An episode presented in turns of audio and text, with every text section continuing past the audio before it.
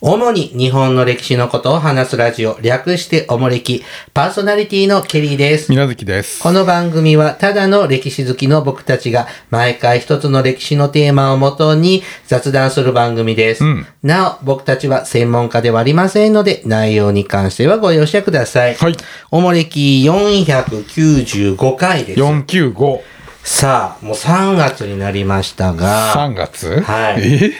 あの、ちょっと、ちょっともう過ぎちゃった旬のネタではないんですけどね。ほう。みなずきさん、みなずきタウンにはあのほ、うデパートってのはございます我が町には ありあのますスよ。ーパーに毛が生えたようなデパートじゃないのよ。それは貴殿の町 でしあょ。の、お高いビルジング に、あの、エスカレーターとかエレベーターとか、あーエレベーターガールとかいるようなやつね。でそうですね。うんジャスコ百貨店とか持ってんでしょ違います よ。エレベーターガールが上回りますですよ。ああ、まあ、我が町は、まあ一応まだ複数ありますけどね。あの、うん。 2月には僕、友達に誘われてあ。、ほ男の友達に誘われてう。、ほデパートのね、あほうの、バレンタインフェアう。ほう。行ってきたんですよ。どういうこといや、なんか ね、東京でしか売ってない超美味しいお菓子が、そあーのバレンタインでチョコ特レートってこと別出店してて、食べに買いたいからって言ってほ、行くんだっちゅうからう、ついて行きました。ほう。もうね、ずるいね。どういうこと女の人たちねほ。う客の95%女性だったんですけそりゃど、そうでしょ。美味しそうなチョコしか売ってないんです よ。百貨店で。高いしね。あうん一粒500円ぐらいとかあ。すすごいやつあるね。るの。で、もう午前中でこれ売り切りましたとか店もあったり、で、なんとかっていうチョコレート屋さんのほう。ソフトクリームほう。 800円とかでああ。並んでみんな食べてたりとあか、あ。なんか糖尿病になりますよ、あれ。一個でいいじいや、試食とかないんだね、あゃれん。ね。いでしょ。もうショック。でもね、その東京のね、お菓子ね、なんかね、ビスケットの、はビスケットになんか生キャラメルみたいなのがサンドイッチした、はなんかね銀座のお菓子あ、チョコレートちゃうやん。うんでもなんかチョコが入ってるそのビスケ生ッキャラトメルみたいな。ビスケットチョコビスケットは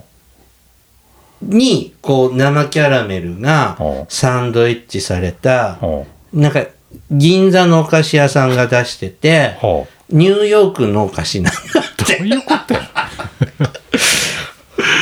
おかしいで。お菓子1個ね3400円するの高いの、ちょっと君の話ではあまり美味しそうじゃないんですけうどん、。で東京駅のだ大丸あるっけ大丸あるあよ。そこに入ってるらしいよあー東京でしか手に入らない大丸やったらあるわけじゃないの。東京の大丸しかない。東京。の大丸へえ。なんかネットで見たらでそれがケリーさんシティの百貨店に来てたわけそうそうそう出店でう店ん買っしてたたわ買っけ、た美味しかった あそうもう友達絶品してて絶品絶賛してて絶賛さね絶賛してて、はいえーとか思いながら試しに買ったらうまいあ甘い。あうん。路上品。上品東京の、東京の味。 うん。ああいただいたわけじゃない、買いました。買いました。うんはいはいあのー、一、一度に何枚も食うもんじゃないね、あれね。一枚だけ食べて、おあー上品に。まあそうです一ね日一枚ぐらいのちょっとコもーヒーか何かとのなの一緒にに、一度に3、4枚食べちゃいました が。バカだねで、皆さんもお土産、東京お土産買ってきていただいて、ああーのーそうですねいえいえいえいえいつもお世話になってあるいえいえありがとうございますジャガボルダジャガボルタカルビーさんのカルビーのねなんか高級ポテチポテチあらはいいくらでしょえっ、とねカルビープラスかける東京バナナジャガボルダうはいカツオと昆布のうまみだし味ポテトチップスなのこれそうですね小分けになってて何個えーもう賞味期入ってるのかな限切れてるいやこれは大丈夫です、はい大丈夫なのはいえー、いくつ入ってんだったかなあそうね 17g4 袋はいねこのちっちゃいやつそうがですねいはくらだと思いますかは箱は15センチかけるそう10ですねセンチぐらいのはい厚みが5センチぐらいのはいやつはいの、これはい3、3円5 50銭ぐらい どういうことあでもちょっと今、インフレだから、あまあこでれもねと東京でしょこれ。そうですよじゃあ高級を売りにしてるあ、マジでうんえー、500円あ ああげられないな本当にえ、こんだけしかないの900そんなにすんの、え、税込み990円円まあなちょっとこれ発想忘れましたけど ?1000 円ぐらいするってことこ1000こんだけ円ジでャンクでそうですマジではい高っ口取れんであはいれ以前みたいなのハッピーターンみたいあなかんで一人配ったらはい、ちょっと大事え、はいだし味なんだだし味薄味薄味じゃなでいも昆布かつなんか醤油っぽいですかねわあかんないーなんかさ、最近カルビーさん、もう小池屋さんもさ、うん高級ポテトチップス路線だよえね。最近そういうなんかあ雰囲れ気ですなコンビニのもさ、ん高いね、ちょっとしか入ってないのにさ、150円とかするじゃん。でもうまいんだよね。あの薄っぺらいのと思うと。これもそれこそあれですからね東京駅となんか羽田空港かなんかしか売ってないあ、やつですそうですか。ありがとうございます。ちいょっと帰りの電車でビール飲みながら。えー、そんな食い方するの まあそれもいいかはい。ありがとうございます。いいえはい。ね、僕も東京行きたいなって思ってるんですけど、なかなかね、行く機会がなくてね。どうなんでしょうねぼちぼちそうコロナも解禁かという話ですけ東ど京、コロナじゃなかったら、うん東京まで研修に行ってくださいっていう研修。あーあったんですよなんかね最近リモートでやるとかになっちリゃってモーますよトねでいいですって言って、えー、東京行きたいって言ってる。いや、もうオンラインなんだよ。ああハイブリッドにしてほしいよね。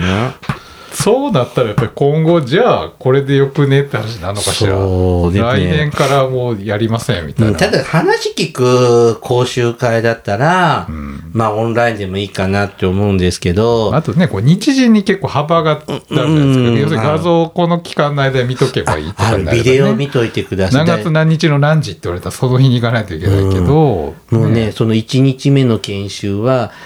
10日から30日の間までに見といてくださいとかってさ、そあれね、あれの受けたけどね、もうひどいよ、聞く態度。もうベッドに寝っ転がりながら、あんたでしょうんこう見てたもん ね。そりゃそうでし ょ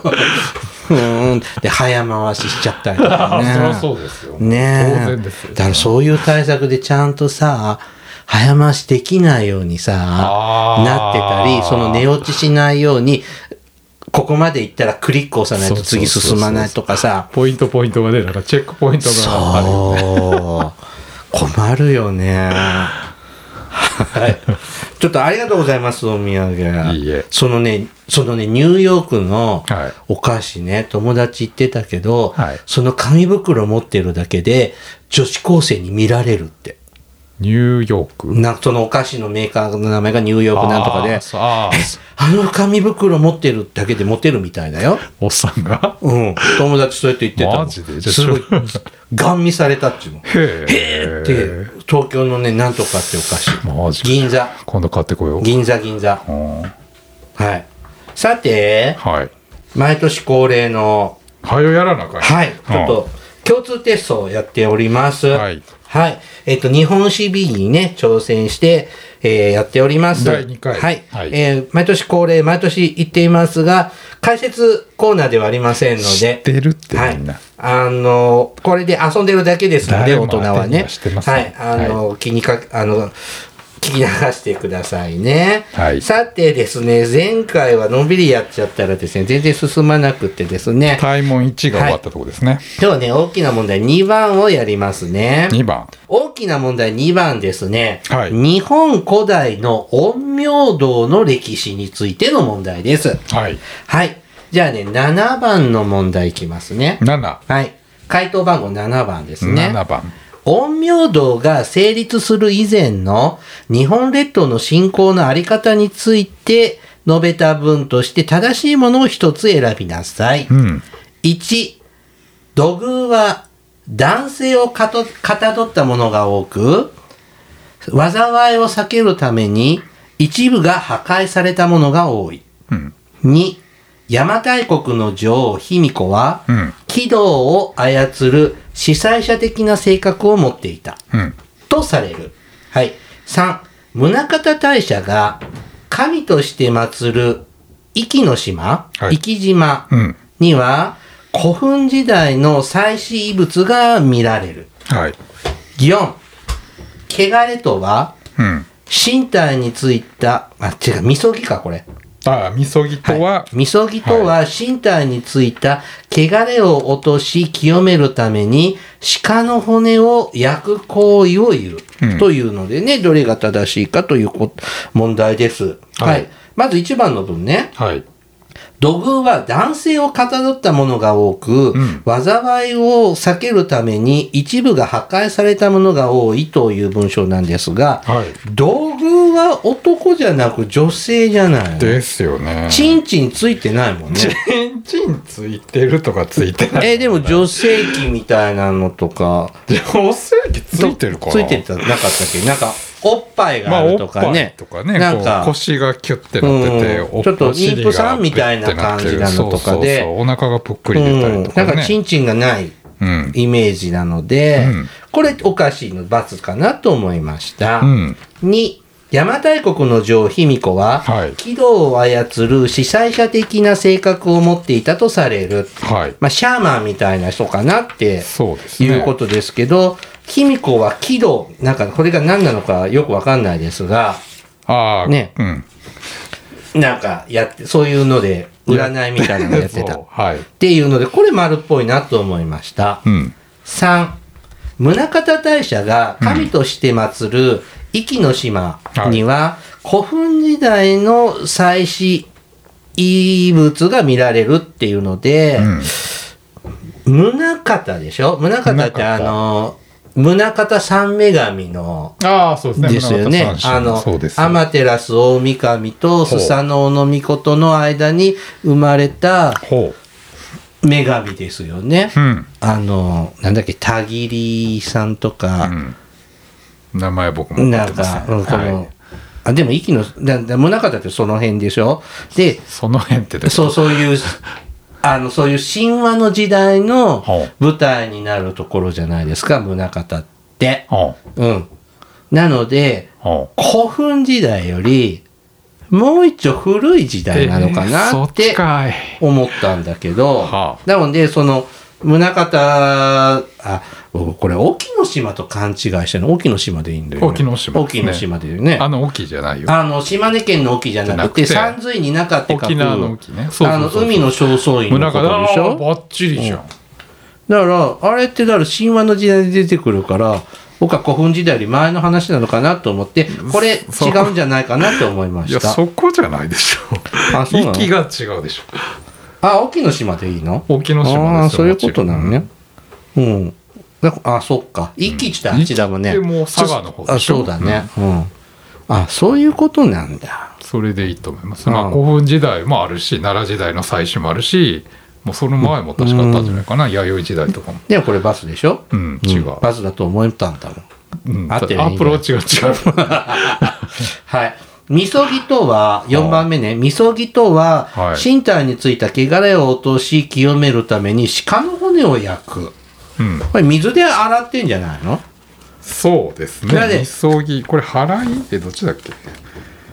お祓いお払いの払いかな。みそぎは違うまた字が違うの気がしますけど。どっちでもえーまあまあ、どっちにしても、そうですね、払えですね。払えですか急ぎは、あの、払え示す辺に、あの、け契約の契みたいな字ですね。払う、お払いの。あ、そっかそっか。払えですね。払え。え、はい。すいません。腹絵とは身体についた汚れを落とすために、うん。鹿の骨、水でいいんでしょまあ、水とかね、こう、ダサッダサってやってもらえばいいわけですか。だからら、沖の島、その、この、うん海の正倉院とか入るときさ、うん。あのお手洗い場がないからさあー海ですっぽんぽんで必ずね必ず清めて帰清めなきゃダメるでしょね今でも女性は入れないですよねあまだダメなんですよねうんいでも女性どころじゃなんか関係者以外原則ダメでし基ょ本ダメですよね、だからあそこの発掘調査さすごく出てくるんじゃなダいメのです一木一草たりとも持ち出しちゃいけないっていうのが村方神社のルールですからそうですか、うん死ぬらしいよあそう行ってみたらいやい や持ち出せばですよ持ち出さなきゃいいああ、そうですか。はい。ではですね、続いて、ちょっとね、あ全部やってった二番ですねはいあはいはい。続いて、じゃあ、これいこう。9番。回答番号9の問題いきましょうか。ああ、でも、8枚やりたいな。やりやじゃあ、8。はいはい。陰陽量の設置に関連しして述べた次の文、X と Y と、それに該当する役所、A から D との組み合わせとして正しいものを選びなさいということで、X。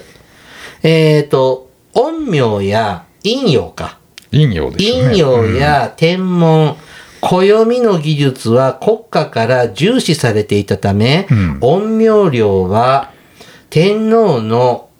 えー、と書少々証書作成などを担当する八章筆頭の役所の下に置かれていた。うん、 Y、安倍の生命は陰陽寮の官人として肝心肝心として出資したが、ん天皇のそばに仕えて機密文書を扱う役所で陰陽師としても活動した、うんということですね。はいでこの XY についてどれかなっていうのが A から D ですね。A が兵部省はい B が中司省ほう C が黒クロードのところクロードのところ、はい D がケビケビ市長ですね厳。しいはい。は、、まず、陰陽寮っていう機関はい何章の下かって話ですこねとですよね。で、兵部省か兵部省っていうのは中司省軍隊関係じゃないですか。そうですよねでどう見たってそうですよね中司省はなんか事務屋さんっぽいうん省庁なんでう、んなんか、まあ、どっちかだろうなと思うと、中司を選ぶかなと思いました。兵部省が天皇の命令書とか書くわけないでしょうんはい、Y ですね。安倍の生命は、クロードのところか、ほケビ市長う厳しいとこでも働いてた。どっちかでどっ働いちてたか。うんで、ケビ市って、ほなんか、警察とかうそう軍っですぽねい うんので、違うなと思ってほ、うクロード。ほうマキクロードですよ。それが言いたかったわけうん。もう なね。はえー、マキクロードかマックロードかどっちかにしようかなってあ思ったんですが、ちょっと、ちょっと軍、軍人っぽいイメージよりは、役に、なんか事務方っぽいのは今度はクロードかなと思ったんで、こっちにしました。天皇のそばで機密文書を扱うですからね、苦労道ですよね、はい、ちなみに中司省ってなんどういう基本いやまあここに天皇の証書天皇の命令書とか文書を作成するのが中塚社長ですから今で言うともっ何ともうんなんでしょうね内閣官房とかになるんじゃないああ内務省とか総務省みたいな。総務省はねだからうんまあその下でし違うかょ内閣総理大臣をまあ天皇と見るならまうあんその秘書的な役割ですからまあ内閣官房長官とかじゃないなうんククロードのところはクロードはえどういうこと今で言えばってこと、うんこれどういうことするのうーんこれもだから天皇の秘書的なそういう重要書類とかは扱うですからまあ、それこれがまあそうかな内閣官房長官とかなのかな総理の秘書みたいな感じ。で、警備士は警察まあ、警察ですね基本的に都の治安を守るのが警備士ですからはい。ということでね、B と C を選んでください。 3番はい、3番ですね。ほうはい。続いてね、9番。 9はい。死後に怨霊となってたたりを成したと言われる人物に関して、述べた次の文、1から3について、古いものから年代順に正しく配列したものを選びなさい。うんもう、この辺、ケリーさん苦手問題ですね。えーそうじゃあ、順番並べろあ順番がうん中身的には得意そうじゃないですか。はい、これは、1、藤原氏を外籍としない天皇によって重用され、うんえーその天皇の退位後に右大臣となったが、対立する藤原氏の策謀によって、太宰府に左遷された。はい。 2左大臣として政界を主導したが外籍の地位が危うくなった藤原四兄弟の策謀に陥り謀反の罪を着せられて自殺した藤原氏兄弟ですあね。藤原氏兄弟4兄弟って言っちゃいましたけどね。あ本当だ、はい3天皇の弟で皇太子であったが、うん信徒造営の責任者が暗殺された事件の首謀者とされ、うん淡路の国へ流刑となりその途上で餓死したはい。はいこれねおもれきでやりましたねどっけ呪い関係のテーマ で呪い関係でえ、3件とも菅原あのまず1番ね、うん。これあのふ右大臣になったけど藤原さんに疎まれてほう太宰府に左遷されたって、そうですね菅原の道真でしょ道真ですね。ううんん。これやったじゃん、うん。うん、で2番は藤原の兄弟にうん。はめられてっていうの4兄弟って言っちゃいましたよね。うん。もうこれ長い長屋王で長し屋ょ王ですね。で、うん3番ね、天皇の弟おで、うで、神都造営で、うんっていうと、これ、桓武天皇の弟さんでしょそうですね。沢良信の。うん。で、藤原、あ、じゃあ長岡京戦とで、そうそうそうで名前出てこなかったの、この長、この3番の人物。沢良信の。さ、あ、沢田信うのんでしょっていうので、うん1番が平安中期、そうですね。でうん。 2番が奈良時代、奈良3番が平安初期。ドア玉ですね。ぐらいうんなので、えっ、と、2、3、1の並びですね。四番うんはい。これは余裕でしたね。やっぱおもれきでやりましたね。おー大したもんだあねのなんか悪悪霊みたいになったあ人たち。怨霊になっただからこの問題を読んで、あのすなんだっけストストック天皇だっけ、ストック条項。うん、とかも出てくるのかなと思ったら、あー出てこなかったなって思っスたトックはまあ出なかったですね。はい。以上ですね。じゃあ次の問題いきますね。うん。うんはい。えっ、と、次はね、はい。えっ、と、11番の問題に行きます。 11。はい、はいちょっとこれね、資料がね、長すぎでやりにくかったんですね。難しいね。はい。えっ、と、11番の、回答番号11番。うん。古代の陰陽道や貴族の生活について説明した次の文 A から D について最も適当な組み合わせのものを選びなさい、うん。 A 天皇が暦を可視したのは天皇が時間を支配しているということを示す意味があったと考えられるうん。 B 地方の役所には陰陽師が置かれ暦を独自に作成していたことが考えられる、うん C うん。貴族にとって重要な年中行事は愚愚忠忠歴を利用し,、た日記に書き込まれ、うん前々から準備を始めていたと考えられる、うん。 D 陰陽師は物意味、物意味肩たがえ。肩たがえや汚れの汚れうん発生など、貴族の個人的な吉凶は占わな占わなかったと考えられるという文章ですね。ちょっとこれね、ちょっとこの問題に至るまでにもいろんな資料の読み込みがあってまあ、資料なくてもいけるでしょう。うん。そこもちょっとあるとヒントは答えやすいとこかなってまいうあまあまあそうですね資料読めばところですねかなり大きなヒントはありますけど。はいうん。まずですね、A ですね、天皇が暦を可視したのは、天皇が時間をうん支配しているから。うん。天皇が時間支配してんですかそうです。そうなの天皇じゃないですか。うーん、ちょっと大げさじゃないいやいやいや、国を支配してるの天は皇は地上であり、天上であり、すべての支配者っていう意味ですよ。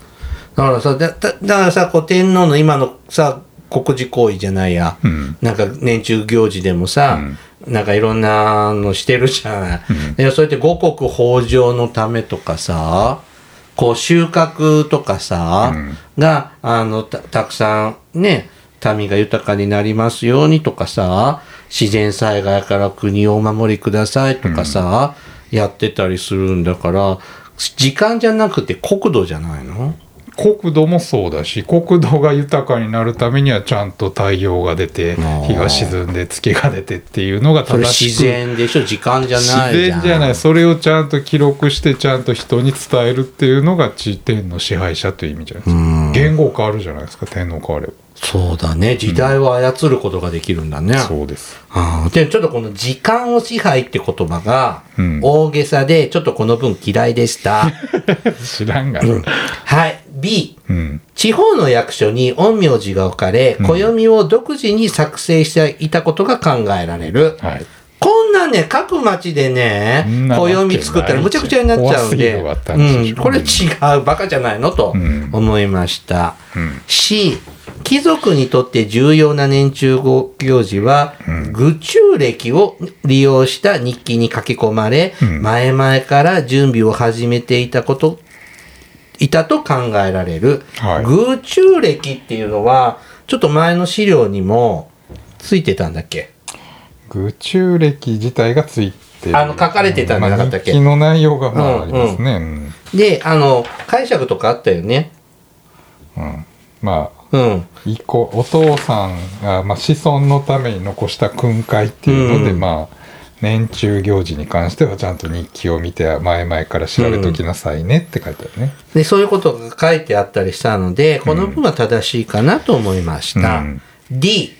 陰陽字は、うん物意味、型違いや、たがい。型違いや、えー汚れの発生など、貴族の個人的な吉凶は占わなかったっていうか、うん占いまくってたよね。そうです平安ね。時代映とか画ねなんかでもね、うん陰陽師なんかで道長とかに呼び出されて、うんああでもないこうでもないってしてましたな。だし、音量に頼んだりとか、そうですよねしまくってたんで、占いまくってたんで、これも違うなと違う思いわなました。うんそうすると、まず C は正しい文章だなって思ったんです。うん。で、B も D も違うんで、うん。ちょっと僕は天皇が時間を支配してるっていうこの文言はほう、腑に落ちないんだけどほ、うこれしか選べなかったので、A は丸にしてあげました。まあ AB か CD から一個ずつ消さなあかんからな。うんまあ必然的にそうなんね。うんうんなので A と C が丸だなというふうにして、一番。はいうんで正解も A と C が丸でした、合ってますははいい、ちょっとねこの文はどうかなって 思う違います。天う皇んってセいンうスのがはそういう意悪い味ですねはい続いてね大きな問題3番になりますね大門さん。これね中世の京都につ京都いての問題ですねですね。京都ね。はい。これもね、ちょっとね、やりづらいんですけども、うんまずね、12番の問題。 12最初回答ね。番号12番ですね。はいいははいはいはいえっ、と、戦国時代の京都における商業の中心地を調べる方法について、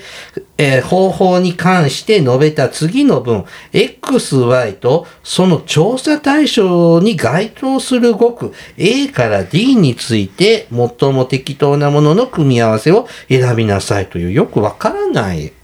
出題です。はい、A ですね。発掘調査の報告書によって、これがまとまって出土し出土した場所を調べる。ほうえー Y、Y ですね。うん資料や京都を描いた絵画によって、これが所在した場所を調べる。うん。で、えっ、と、該当する語句は、A が、これなんて読むの亀亀。亀ですね。あの、亀壺みたいなやつであすの、ね。はい。壺と亀は違いますけうど。ん。はい。で、B が農具。農具。 C が店棚。店棚。四あ、じゃじゃ D が石書。うんよくわかんなくって、うん。発掘調査、え、は X ね、うん発掘調査の報告書によって、これがまとまって出土した場所を調べるんでしょああ、はいはいはい。これ、農具ってあんまり出てこなそうだと思って、うん。亀、亀ってあの、陶器でしょそうですね。焼き物だからそんないっぱい出て、うん博物館とかで積んで置いてあるじゃない。うん展示してるから、 まあこれええかなと思いました。で、わ、 Y はうん資料や京都を変えた絵画によってうん所在した場所を調べるってはい言うんだけど店棚ってお店のことでしょそうですねで関所は関所でしょ、うん店なんか残ってないでしょいやいやいやだから絵画って言うとあれあ絵画そうか洛中洛外図屏風とかでああるお店がどこにあるかっていうのを見ようって話そうかでも出てこないよねあそういうことか、出てこないよねと思って関所の後の方が出てきそうじゃんええと思って、ああそうかよく分かんなかったんで僕は、こっちは関所の方が見つか見つけやすいと思った、あーそっちかいあだって商売商業の盛んな場所を探すんやねあうん、関所なんか商業と関係ないじゃん、まあ、関係なくはないけどそうだね説問に商業ってあったよ商売ねが別に盛んでなくても関所は作るじゃん境面国境とか、そうだね道路沿いとかに、ちょっとねこういう問題嫌いはいちょっとどうしよう次行こうもう一丁うん。えー、っとね。はい。じゃあね、回答番号15番の問題いきます。の15はい。京都で花開いた芸術や文化に関して述べた文として、誤っているものを選びなさい。間違ってるもの、はい。えー、1、擬人化した動物を用いて、鳥獣戯画が作られた。うん2道理の展開から歴史の推移を解いた愚官賞が記された。ほえーっと、3ううん床の間を飾る縦花、立花様式が縦、花縦花様式が池の坊千景らによって大成された。はい4禅の世界を具現化した大和絵である、うんなんて読むのこれ。表、表伝図表、これで表年図表年図んが描かれた。はいこれさっぱりわかんなかったんですけどえ、 1番が、ほあの、擬人化した動物を用いたあやつって、これ鳥獣戯画だよね。う合ってますね、うん。これ京都で平安末期、平治政権ぐらいの時の、まあ陰性期うはんそうですね、そんな頃かなっていうのはは知ってます。はい、で、道理、2番ね、道理の展開からってあるんだけど、ほ道理の展開から歴史を推移した愚官賞う、うん、あの愚官賞ってなんか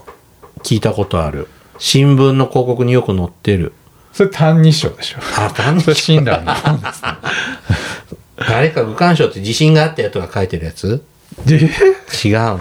去年のタイガーでなんだっけ九条兼実って出てなかったんだっけえあれあれか山ちゃんの弟かな山ちゃんが兼実じゃなかったっけああココリコの田中が出てたやつ田中山ちゃんのお兄さん役はココリコのあ田あそう中かだで山ちゃんが九条兼実ねああ慈円かジエンさんあああそう慈円のうん慈円の本ですあ歴そ史の本でうす道理って何まあ、道理っていうのはそのなんていうのかなこう歴史の必然とかいうような意味合いで彼が使ってる言葉ですけど、うーん3床の間を床の間を飾るた縦花様式縦花これ、縦花様式が池坊千景らによって大成されたってあって、うんこれは、なんか、書院作りのこと言ってんのえー池の坊って言っ た言らってるよ。あお花でしょ、うんうん、華道の人でしょ床の間にこう飾るもともとほら仏さんに備えるための花やったのあーがそういう床の間とかに飾る、いわゆる華道のうん道をつけたのがこの池の坊千景さんですよね、まあ京都ですよねあ、京都なんだ。な、そう名前は知ってるけど、なんかね、池の坊短期大学とかあるじゃん京都にあ、そうなんだ。あありますなんかね、電柱にね、街のあちこちにねう、ん池坊なんとかのお花教室とかってね、池あのり坊ますけ流とどかねなんとか流ってありますけどね、池の坊は一応本元は京う都、ん六角堂っていうところにありますけどねまあだから僕はこれはあ書院作りがどうのこうのとかの話で、あーまあ書院作りはここのまあそうね東山文化だから、書院作りなんでしょう東山文化は京都だから合ってんじゃないと思いました。はい4番、はい禅の世界を具現化した大和絵である、うんなんだっけ表表年年図、表年図うん、が描かれたって知らないこれ。誰の絵これですね日本史の資料を見てますが、はいえ知らないこんなの東山文化あ本当に何このなんか熊みたいなのがいるで「年」っていうのはまあ日本語では鮎ですけど中国語ではナマズの意味なんですよねあナマズみたいなのいるそうそうそうそう禅のほらいわゆる禅問答で、うん、殿さんセッパーそうそうそうそう、うんぬるっとしたナマズをひょうたんで取るにはどうしたらいいかみたいなのをこうはあ答えを出しっこするっていうのをまあ絵にしてあるんですけどこれひこれじゃあ京都なんだ京都ですけどとこれ大和絵水墨画ですよねうん墨絵ですよね、水墨画は京都じゃないの京都だけど中国出身あ選択肢山あがそうか文章が大和絵じゃないね、うん水あ大和絵は綺麗なねあの絵じゃないですかなるほどあそうすると1から3の文章は正しいんだうんで4番が間違ってまあ、る全部京都が舞台っていうのはまあ大体合ってますけど、うん4がダメ4が間違ってるのでこれが正解ですねはい、もう一丁いこうかもう一な丁はい今度大きな問題4番になります大門4はいはい江戸時代における人々の結びつきについてっていうねテーマの話ですはいはい。で、これね、えっ、と、夏さんと秋さんが、まあ、いろいろ調べながらっていう会話形式のうん最初の文章があるんですけども、問題、えーじゃあ、じゃあ回答番号18番の問題いきましょうかね。 18はい。商人や職人の仲間、組合やそれにか関わる政策に関して述べた次の文1から3について古いものから年代順に正しく配列したものを選びなさいということですね。はいはい。幕府は輸入キートを糸カップ仲糸ワ間ップい糸ワップ仲間にうん一括して購入させる制度を始めた。はい2江戸では問屋仲間の連合体である10組問屋特見特見特見問屋問屋が結成されたうん幕府3幕府は、うん商人や職人の仲間を株仲間として広く公認したほか銀座や真鍮座はい人参座を設けたうんということではいえーっと1番ですね、うん輸入キートを、はい伊藤ワップ仲間にとかっていう話なんですが、うんこれいつの話なんか、キートとか輸入すんの幕末かなとかなんか。あーなんでやね思っんただ輸出じゃんあれ輸出か、そっか。あの、燃やしちゃうよね。幕末は輸出であしょそうか。にね、うんえっ、と、徳見とん、徳見問屋、うんこれって、享保の改革の頃の話うん違うなんねか知らなかったこんなの、吉宗さんが。なあ解散させたりまあ株仲間をね解散とかまあうんまあ吉宗じゃないと思う違うんだ。3番。うん幕府は商人や職人の仲間を株仲間として広く公認したほか、うん銀座や真鍮座とか、銅座ねあ銅座でいいのこれ、とか設けたってあるんだけど、はいこれは元禄時代の話。なんでやねん全部外れてる。うん。よくわかんなかったんです、これ。一個も。